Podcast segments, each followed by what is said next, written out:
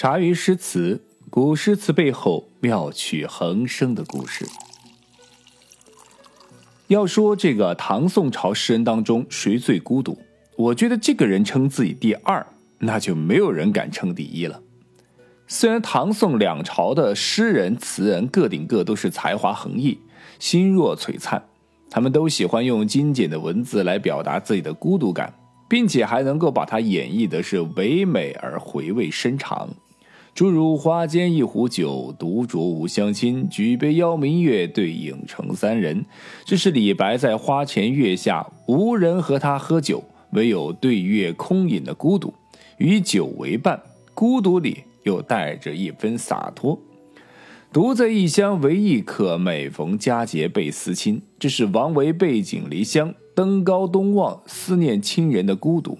孤独里有对重逢的期盼。十年生死两茫茫，不思量，自难忘。这是苏轼对亡妻相距千里，阴阳永隔，唯有梦里相见缅怀的孤独。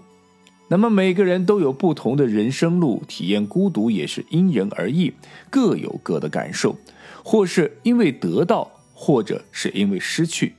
但是要选史上哪个作品最能够表现孤独，我个人认为非。江雪莫属，恐怕没有哪首诗可以出其左右。这首诗是真的把孤独感写到了极致。千山鸟飞绝，万径人踪灭。孤舟蓑笠翁，独钓寒江雪。这首诗想必我写出来的时候，大家就应该很熟络了吧。这首诗的作者，也就是本篇章的主角唐宋八大家的第二位柳宗元。那么，柳宗元是在什么样的人生际遇下写出了这无尽的孤独的诗歌呢？我们带着这份疑问，一起走进他的世界吧。柳宗元，字子厚，汉族，祖籍是河东郡，现在呢是在山西省。运城市永济芮城一带，啊，是在那个地方的人，人称啊是柳河东、河东先生。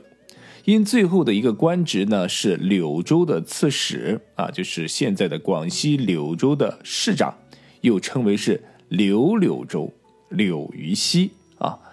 这个唐代的文学家、哲学家、思想家、散文家啊，他的这个家也是比较多的。公元七百七十三年，安史之乱结束后的十周年，当时还是唐代宗做皇帝的时候，柳宗元呢出生在了京城长安。这柳家呀，可是当地的一个名门望族啊，是河东的名门望族。当地的交警、公安上班第一天都要认识当地的权贵的马以及马车夫长什么样子，就如同现在要认清楚谁家的车牌号是五个八八八八八八一个意思一样的。而柳家呢，就是当地交警公安必须记熟的对象，就怕哪天不小心误贴了罚单，反而被惩戒了。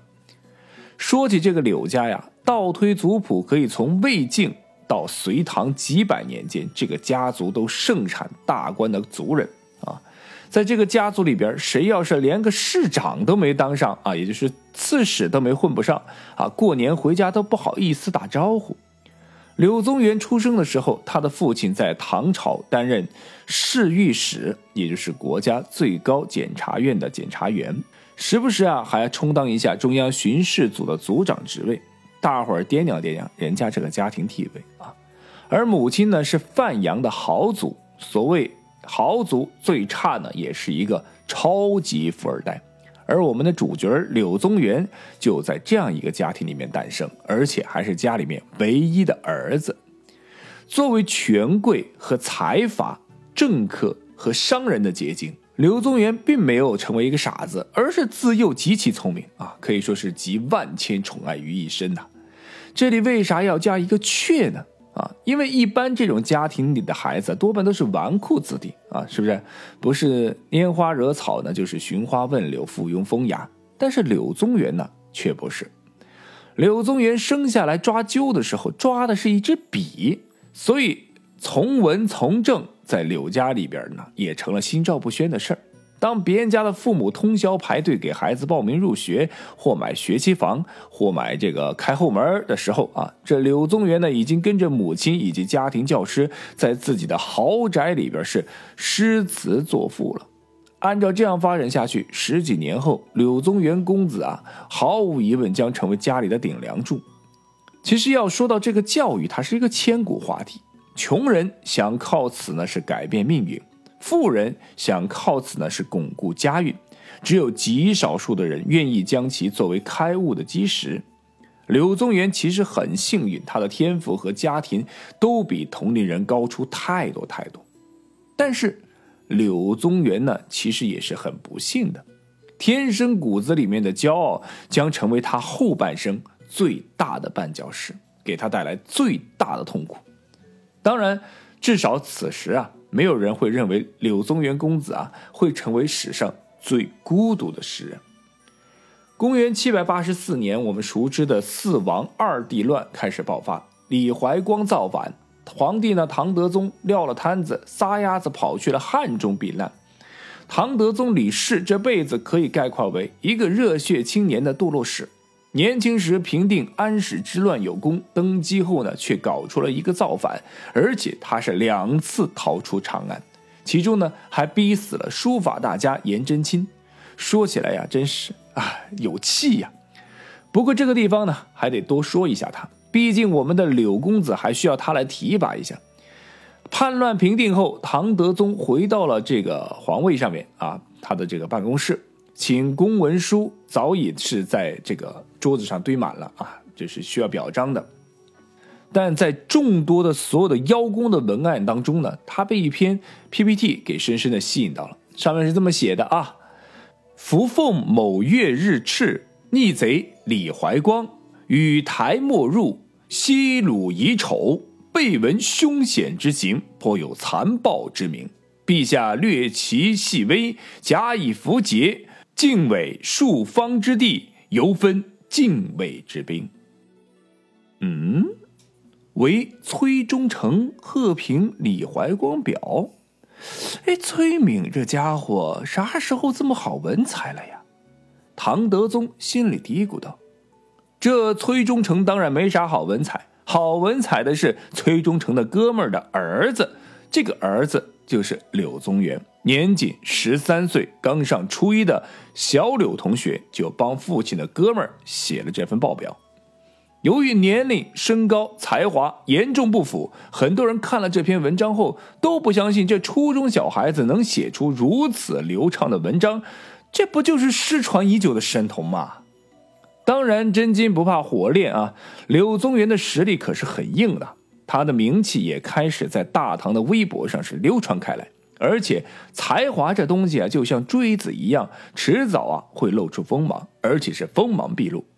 二十岁那年，柳宗元被选为乡贡。第二年，二十一岁的他在长安考中了进士。和他同时考取的三十二个人当中，还有他的好朋友刘禹锡。二十三岁的柳宗元被吏部分发担任秘书省的校书郎，管理国家的这个经籍图书。二十五岁的时候，朝廷举行博学宏词科考试，柳宗元轻松考过，随即立刻被调为集贤殿书院正字。这个职务啊，实际和教书郎啊是差不多的，主要的职责也是掌管编辑出版经济和搜集已经啊失散的图书。二十八岁呢，任职蓝田公安局局长；三十岁就当上了国家监察部的助理。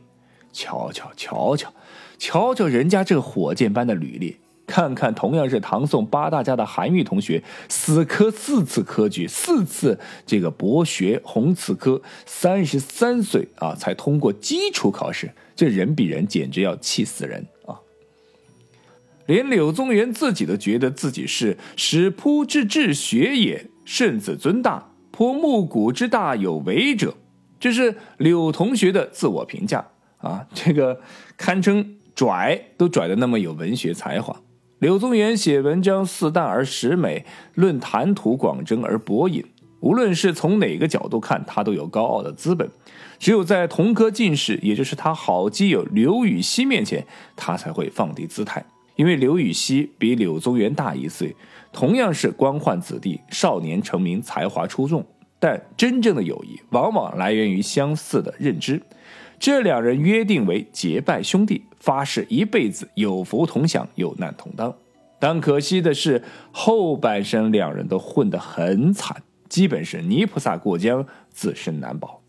而这一切的一切，起源于他们认识了一个人。